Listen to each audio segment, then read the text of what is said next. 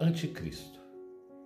Podemos simbolizar como anticristo o conjunto das forças que operam contra na terra e nas esferas vizinhas do homem, mas não devemos figurar este anticristo um poder absoluto e definitivo. Se pudesse neutralizar a ação de Jesus, porquanto tal suposição negaríamos a previdência e a bondade infinita de Deus. Do livro O Consolador.